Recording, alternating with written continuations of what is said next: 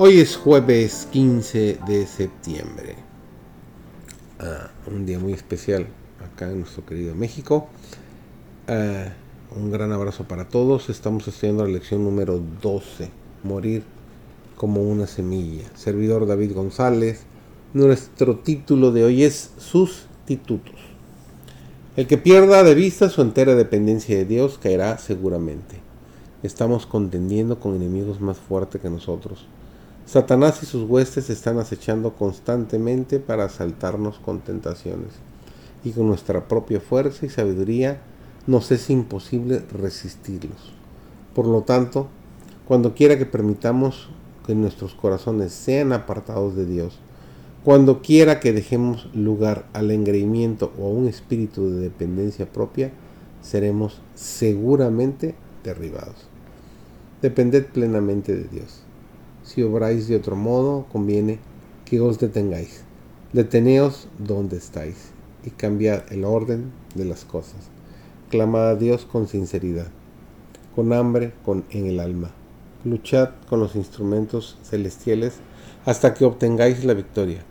Poned todo vuestro ser en las manos del Señor, alma, cuerpo y espíritu, y resolver convertiros en un su instrumento amante y consagrado, impulsado por su voluntad, dominado por su mente, saturado de su espíritu. Entonces veréis claramente las cosas celestiales. Si permitiéramos que nuestra mente meditara más en Cristo y en el mundo celestial, hallaríamos un estímulo y un apoyo poderoso para pelear las batallas del Señor. El orgullo y el amor al mundo perderán su poder al contemplar las glorias de esa tierra mejor que tan pronto será nuestro hogar. Junto a la belleza de Cristo, todos los atractivos terrenales parecerán de poco valor. Zorobabel había ido a Jerusalén para edificar la casa del Señor, pero se vio cercado de dificultades. Sus adversarios, el pueblo de la tierra, intimidó al pueblo de Judá y lo temorizó para que no edificara y les hicieron cesar con poder y violencia. Pero el Señor se interpuso en favor de ellos y la casa fue concluida.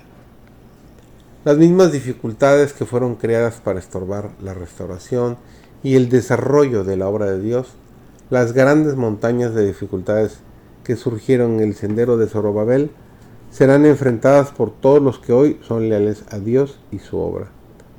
Se usan muchos inventos humanos para llevar a cabo planes, según el parecer y la voluntad de hombres con los cuales Dios no trabaja. Pero la demostración de que Dios está al lado de su pueblo no consiste en palabras jactanciosas ni en una multitud de ceremonias. El supuesto poder de los agentes humanos no decide esta cuestión.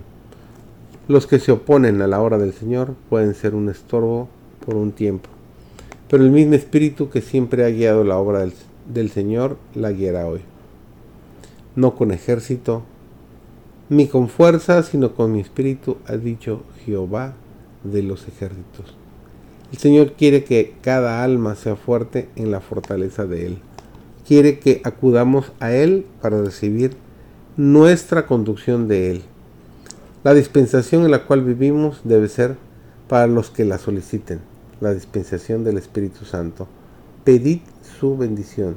Es tiempo de que seamos más ardientes en nuestra devoción. A nosotros se nos ha encomendado la ardua pero feliz y gloriosa tarea de revelar a Cristo a los que están en tinieblas. Se nos ha llamado a proclamar las verdades especiales para este tiempo.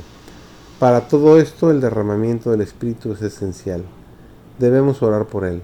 El Señor espera que se lo pidamos. No hemos emprendido esta tarea con todo nuestro corazón.